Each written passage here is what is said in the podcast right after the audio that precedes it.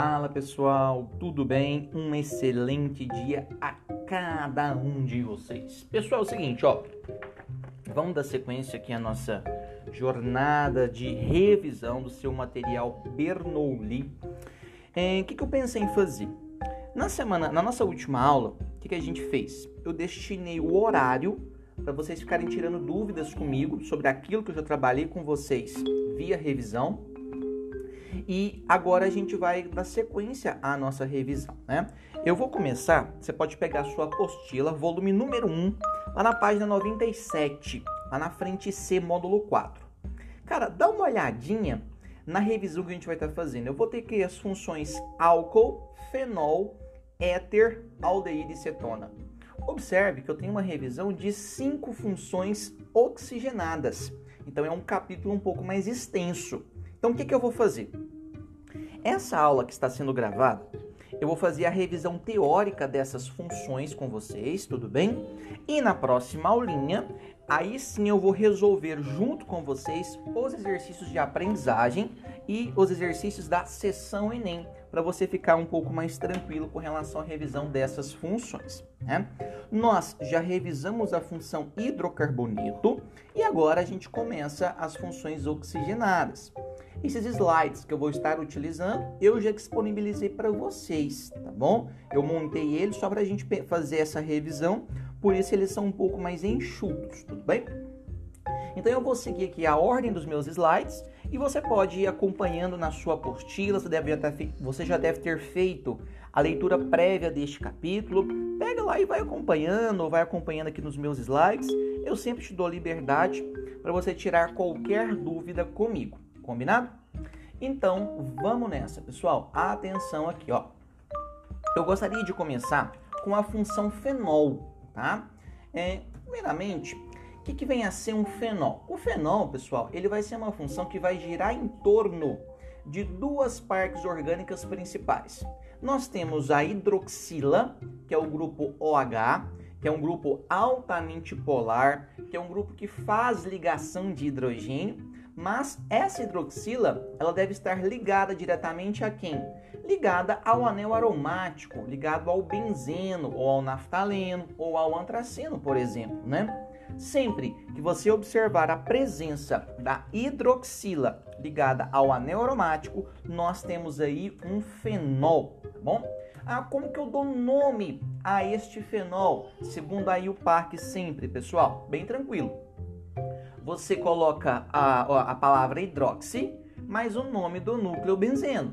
E esse núcleo benzeno, esse núcleo aromático, quase sempre é o próprio benzeno, tudo bem? Por exemplo, o fenol mais comum que nós temos, eu coloquei aqui para vocês, é o nosso hidroxibenzeno. Se você quiser, você pode separar com um tracinho também. Hidroxi, tracinho benzeno, sem problema nenhum. Esse hidroxibenzeno, ele tem nomenclaturas usuais pessoal chama ele de fenol comum, porque ele é o, é o composto mais importante dessa função, ou ainda ácido fênico, tudo bem? Olha, é, repare que aqui eu vou ter o nosso. Observe a posição. É, o dirigente é a hidroxila, então eu vou ter ó, 1, 2, 3, 4, 4 propil hidroxibenzeno sem nenhum problema, tudo bem? Ou se eu quiser ainda, para propil hidroxibenzeno. Lembrando, esse N aqui na frente só está indicando que é um radical de cadeia linear, tudo bem? Esse seria o nome é, dessa substância que eu coloquei aqui para vocês. Características, as mais importantes, pessoal, não se esqueçam, você pode observar isso lá na sua página 98. Um fenol, ele atua como um ácido. Ele é um ácido fraco, ok, mas ele é um ácido. Ele é um ácido de brosta de Lowry, não se esqueçam disso. O que é um ácido de brosta de Lowry? É aquela substância que sofre o processo de desprotonação. Observe que eu montei, olha. Se eu pego o hidroxibenzina e jogo ele na água, olha o que acontece. Eu vou ter a formação do fenóxido, também chamado de íon fenolato, mais H3 ou mais. Aqui eu só estou demonstrando para vocês do porquê de um fenol ter característica o que? Característica ácida. Não se esqueçam. Essa é a principal e, a, e é a mais importante característica dos fenóis. Espera aí. Se eles têm caráter ácido, eu posso pensar que eles podem reagir com bases para formar sal e água? Podem, eles podem reagir com bases para formar sal e água, tudo bem? Ele só não reage com sais. Com sal de caráter básico, como por exemplo bicarbonato de sódio, aí ele não reage, tá? Porque você tem que reagir ele com uma base forte. É, só antes de eu entrar aqui nos álcoois, uma observação: fenóis. Uma outra aplicabilidade muito importante dele é a seguinte: eles são excelentes antissépticos. Eles são excelentes o quê? Desinfetantes, antibactericidas, ou seja, eles foram muito utilizados na indústria médica. Eles revolucionaram as cirurgias a princípio. Por quê? Porque eles têm propriedades antissépticas muito importantes. Tá? Lembrando então, outra característica importante em suas propriedades é, a princípio, pessoal, quando a gente pensa é, em um fenol, eles são substâncias que podem ser polar, né, dependendo do tamanho da cadeia, obviamente. Eles fazem ligações de hidrogênio, que é uma interação relativamente forte. Como é uma cadeia um pouco maior, na temperatura ambiente, nós não temos fenóis no estado físico gasoso. Geralmente eles são sólidos e eles podem ser líquidos também, tudo bem? É isso que você tem que saber dentro do universo dos fenóis. Só uma observação, pessoal, antes da sequência, esse nome aqui, ó, Aqui eu coloquei um nome usual. A IUPAC, ela regulamentou a, a, a, regrinha. Eu posso chamar isso aqui também de hidroxi 4N-propilbenzeno, respeitando a ordem alfabética, tá bom? E a próxima função que a gente vai estar revisando é a função álcool. Essa aqui é considerada, sem sombra de dúvidas, uma das funções oxigenadas de maior importância. Também é uma função, olha quantas imagens belíssimas que eu coloquei. Até coloquei a imagem da cervejaria Kaiser. Adoro uma Kaiser. Tô brincando. Detesto. Nem existe mais, né, gente? O é... que, que é um álcool? Também é uma função que vai girar em torno da hidroxila. Só que diferentemente de um fenol, a hidroxila em um álcool, ela vai estar ligada aonde, hein? A carbono saturado. A carbono que faz quatro ligações do tipo sigma. A carbono sp3, tudo bem? Se fosse um fenol, seria hidroxila ligada a carbono ligado anel aromático. Aqui é carbono saturado, tá bom? Nomenclatura oficial. Eu tenho o prefixo, que vai indicar quantos átomos de carbono tem a minha cadeia principal, o infixo, que é o tipo de ligação entre os átomos de carbono, e o sufixo. Nesse caso, é a nossa terminação, que dentro do universo dos álcoois, sempre é a terminação OU, tá bom? É, aqui. Aqui eu posso ter o 1-propanol, ou oficialmente falando, propan-1-OU, tá bom? eu estou indicando a posição em que a hidroxila se encontra ligada à minha, na minha cadeia principal. Aqui eu posso ter, observe, olha, sempre a, o grupo funcional na menor posição possível. Eu posso ter o que eu chamo de 2-metil propan 1-ol ou 2-metil 1-propanol. Às vezes você encontra essa nomenclatura um pouco mais antiga em algum exercício. Por isso que eu coloquei para vocês. É, aqui eu tenho alguns nomes usuais a princípio, né? O mais famoso é o famoso, a gente tem aqui o álcool propílico ou inipropílico, álcool isobutílico, mas o mais famoso é o álcool etílico, né? Que a gente chama hoje de etanol. Só estou colocando algumas características não tão comuns para vocês. É, a gente pode classificar o álcool com relação ao número de hidroxilas. Eu posso ter a princípio, olha, no caso do etanol, que é o álcool mais importante que nós temos, ele é um monoálcool. Por que monoálcool? Tem só uma hidroxila na nossa cadeia. Eu posso ter um triálcool. Observe que eu tenho três hidroxilas na minha cadeia. Esse triálcool está dentro do universo dos poliálcoois. Ah, Garcia, se fossem duas hidroxilas, eu teria um diálcool. Esse triálcool que eu coloquei para vocês, que eu posso chamá-lo também de propan 1,2,3 triol, ele é famosão, é a nossa famosa glicerina, né? Que faz sabão, que é um excelente hidratante a princípio, né? E eu posso classificar o álcool com relação à posição da hidroxila na minha cadeia. Repare essas três possibilidades aqui, ó. Se, o meu, se a minha hidroxila está ligada a um carbono primário, o meu álcool é primário. Isso é muito importante lá no universo das reações orgânicas que nós já revisamos. Se a minha hidroxila está ligada a um carbono secundário, eu tenho um álcool secundário. Ponto. E se a minha hidroxila está ligada a um carbono terciário, eu tenho um álcool terciário. Bem tranquilo isso. É. Algumas características importantes, aqui eu tenho o bom e velho etanol, assim como você tem monoálcoos. Ah, por que será que na gasolina tem etanol? Sendo que a gasolina é apolar em sua predominância. Galera, no álcool eu tenho uma parte hidrofóbica, eu tenho uma parte apolar, que é uma parte insolúvel em água. Da mesma forma que eu tenho uma parte hidrofílica, que é uma parte muito polar, que é uma parte solúvel em água, né? Essas características de moléculas que te apresentam uma parte polar e uma parte apolar, eu chamo de moléculas o quê? anfipáticas ou anfifílicas. Um excelente exemplo são os detergentes, são os sabões a princípio, tudo bem? Aqui eu peguei o exemplo do etanol, mas se você tem um, um, álcool de cadeia maior, com essas características, eu posso falar sim que eu tenho uma molécula anfipática. Lembrando que Lógico, dependendo do tamanho da cadeia, álcoois a princípio são substâncias solúveis em água, são substâncias que apresentam interação do tipo ligação de hidrogênio, que é uma interação relativamente forte. Ah, Garcia, para que serve a interação intermolecular? Vamos lembrar?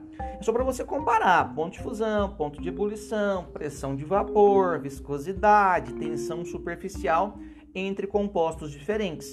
É a interação intermolecular que é o primeiro critério de análise que a gente faz, ok?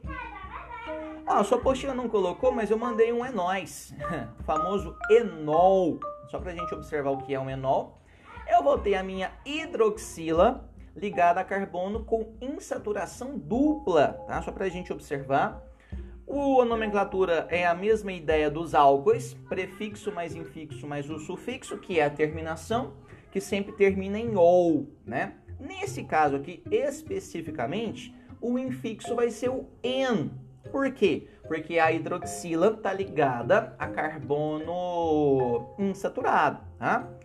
Nesse caso aqui, é, eu coloquei um negocinho aqui, pessoal, que está errado, só deixa eu arrumar para vocês. Esse aqui não é um exemplo de enol.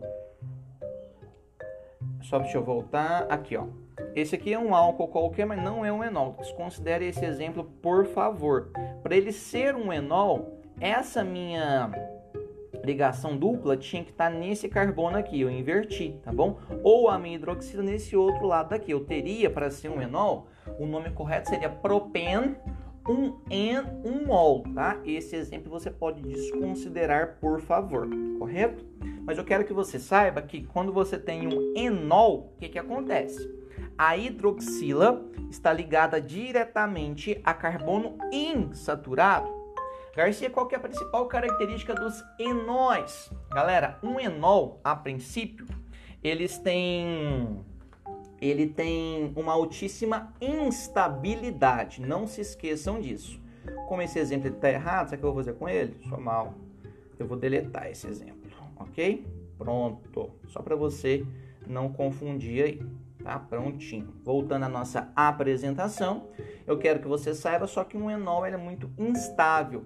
Esses enóis eles são muito importantes, né, pessoal? Lá na parte de é isomeria, isomeria do tipo tautomeria, que já já a gente revisa. E os éteres, hein? Ó, éter. Pensou em éter, pensou em anestésico, né, galera? O que, que vai acontecer? O que, que é um éter? Um éter ele vai apresentar o nosso oxigênio atuando como heteroátomo, ou seja, o oxigênio entre dois átomos de carbono. É uma cadeia heterogênea aqui né? Uma observação com relação à nomenclatura. Você tem a parte menor da cadeia funcionando como cadeia principal. Você vai colocar lá o prefixo mais a terminação oxi e a parte maior da cadeia você vai trabalhar como sendo um hidrocarbonito, tá bom? Só para você entender, olha, qual parte é menor aqui? A da esquerda, que tem três carbonos, ou a da direita, que tem dois? É a da direita que tem dois carbonos. Então o nome dessa cadeia é etoxipropano, tudo bem? Sempre dessa forma. É, eu tenho uma nomenclatura usual, só para você observar como funciona essa nomenclatura usual. Eu gostaria de observar que você vai ter, ó, esse aqui, heteretilpropílico. Eu estou pegando sempre é, a cadeia menor com a terminação il e o radical maior com a terminação ico. Desses álcool, álcool é, éteres, desculpa, usuais, o mais famoso é o é, éter etílico, que é também chamado de éter comum, que é o etoxetano. Né? Características desses éteres: eles são muito voláteis. O que, que é isso? É a capacidade que ele tem em evaporar. Ele tem uma alta pressão de vapor, por exemplo. Né? Quando a gente pensa em éteres, eles foram muito utilizados enquanto anestésicos, tá bom? Eu mencionei que o éter sulfúrico, mas os mais importantes também é o éter etílico, que é o etoxetano.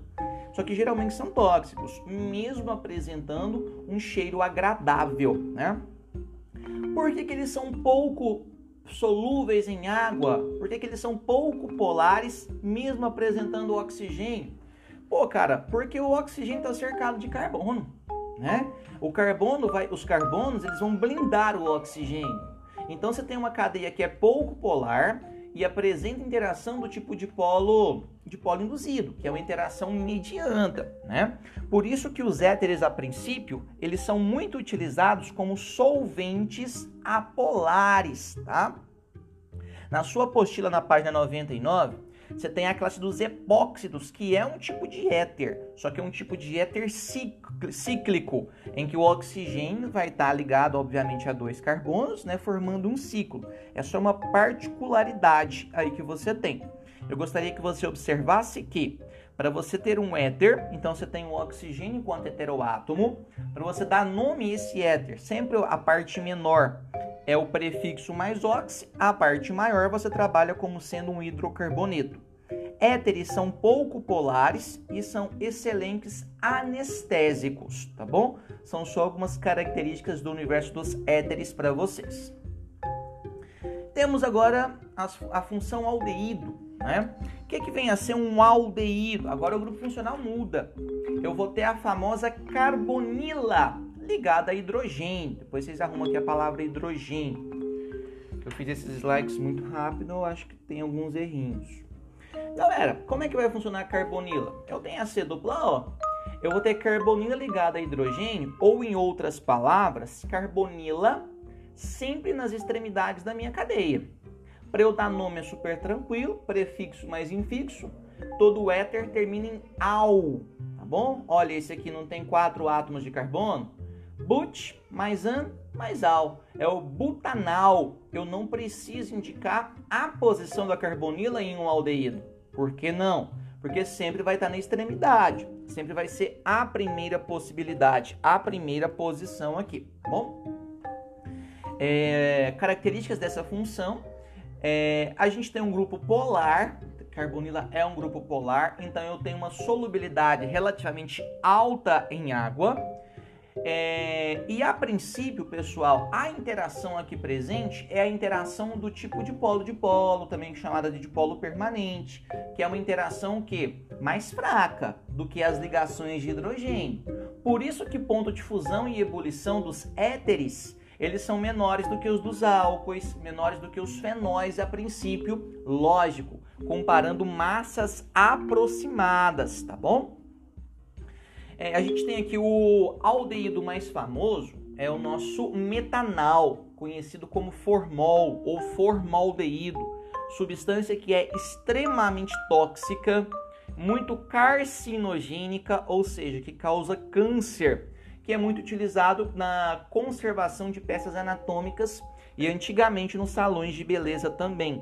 Mexeu com formol é um sinônimo de quase morte, então cuidado com isso aí, tá bom, pessoal? Agora aqui, pessoal, é uma curiosidade, o etanol é a substância responsável pela dor de cabeça provocada pela famosa ressaca. Como é que só para a gente lembrar a reaçãozinha? O caboquinho ele toma lá bebida alcoólica, etanol. Esse etanol ele vai sofrer oxidação. Como assim oxidação? Ele se oxida a princípio em etanol. Como é um aldeído e ele é tóxico, vem a famosa dor de cabeça, né? Que a gente chama de ressaca, vem aquele enjoo, aquele desconforto por causa da presença de um aldeído, tá bom? São algumas características importantes que a gente tem aí para vocês. E eu tenho aqui a função cetona. A gente sempre trabalha aldeídos e cetonas de forma conjunta, por quê? Porque na cetona a gente também tem a carbonila. Só que a carbonila vai estar o quê? Ligada a dois carbonos. A carbonila vai estar no meio da cadeia. Tanto é que a, o tipo de cetona mais simples que a gente tem é aquela que é formada a princípio por no mínimo três átomos de carbono, né? Para eu dar nome, eu tenho a mesma sequência, né? Prefixo mais infixo, a terminação das cetonas é ona. Toda cetona termina em ona. Observe essa cetona que eu coloquei aqui. Eu coloquei 2 pentanona, que são cinco átomos de carbono, e na posição 2 a gente tem a carbonila, sempre na menor posição possível. Ou eu poderia chamar também pentan 2-ona, pentan 2-ona, que é a nomenclatura que eu prefiro, que é a mais atualizada para a IUPAC, que é a nomenclatura, por exemplo, que a sua apostila traz, tá bom? É... Características importantes das cetonas, a gente tem cheiro agradável, o cheiro da acetona, a gente tem aqui alguns óleos essenciais encontrados em flores, em frutas, é um cheiro bem agradável também.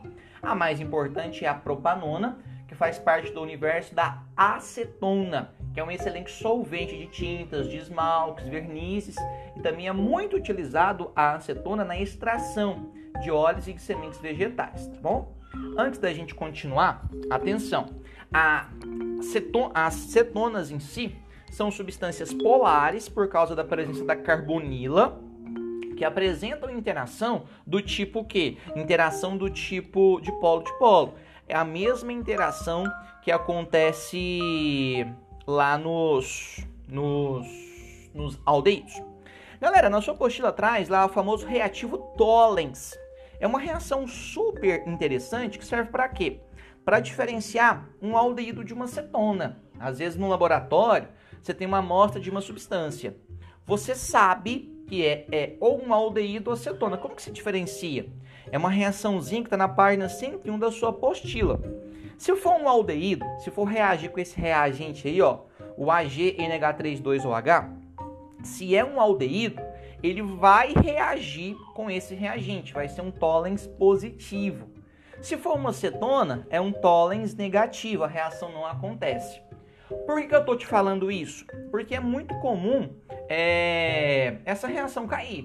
Perguntando, ah, deu um tollens positivo, é um aldeído. Deu um tollens negativo, é uma cetona, tá bom? Da mesma forma que a gente tem aqui, ó, é, o reagente de Fling. Fling é mesmo mesmo raciocínio. Eu tenho um aldeído reagindo com hidróxido de cobre 2. Se é uma cetona, ele vai dar negativo. Se é um aldeído, ele vai dar positivo. Então, reagentes de Fling e de Tollens, para que, que eles servem? Eles servem para diferenciar o que é um aldeído e o que é uma cetona. Basicamente, essa é a ideia aqui implícita, tá bom? Pessoal, uma observação. Repare que eu fiz uma breve revisão aqui com vocês de 20, 20 e poucos minutos, em que eu trabalhei funções, as primeiras funções oxigenadas. Funções que são estruturadas em torno da hidroxila, álcool, enol e fenol, e funções que ah, tem o éter, né? E funções que são estruturadas em torno da carbonila, que é o C dupla O. Muita atenção. Se a sua cadeia ela é oxigenada, a tendência é que você tenha ali uma cadeia o quê? Uma cadeia polar. Se ela é uma cadeia polar, ela pode apresentar interações do tipo ou de polo de polo ou ligação de hidrogênio. Lembrando que a interação do tipo ligação de hidrogênio é uma interação mais intensa do que a de polo de polo. Pensando no Enem, pensando no vestibular, hoje, ah, Garcia, cai muita nomenclatura disso aqui? Não. Cai é, cai é a identificação da função, as características, as estruturas, as propriedades físicas, tá bom? É justamente aí que a gente foca. Combinado, pessoal? Orientações. Eu gostaria, ó, na próxima aula eu vou fazer exercício, Mas se você quiser fazer, ó, os exercícios de aprendizagem da página 101, do número 1 ao número 6, podem fazer, que eu vou estar tá corrigindo na próxima aula. E os exercícios da sessão Enem, do número 1 ao número 4. 10 exercícios é o nosso objetivo para a próxima aulinha, tudo bem? É... Qualquer dúvida que você tiver, é só você me mandar um WhatsApp que eu vou ter prazer em sanar a sua dúvida, tudo bem? Então é isso, pessoal, que eu tinha que passar para vocês hoje. Qualquer dúvida a gente está junto. Fiquem com Deus e até a próxima aula. Valeu. Tchau, tchau, pessoal. Obrigado.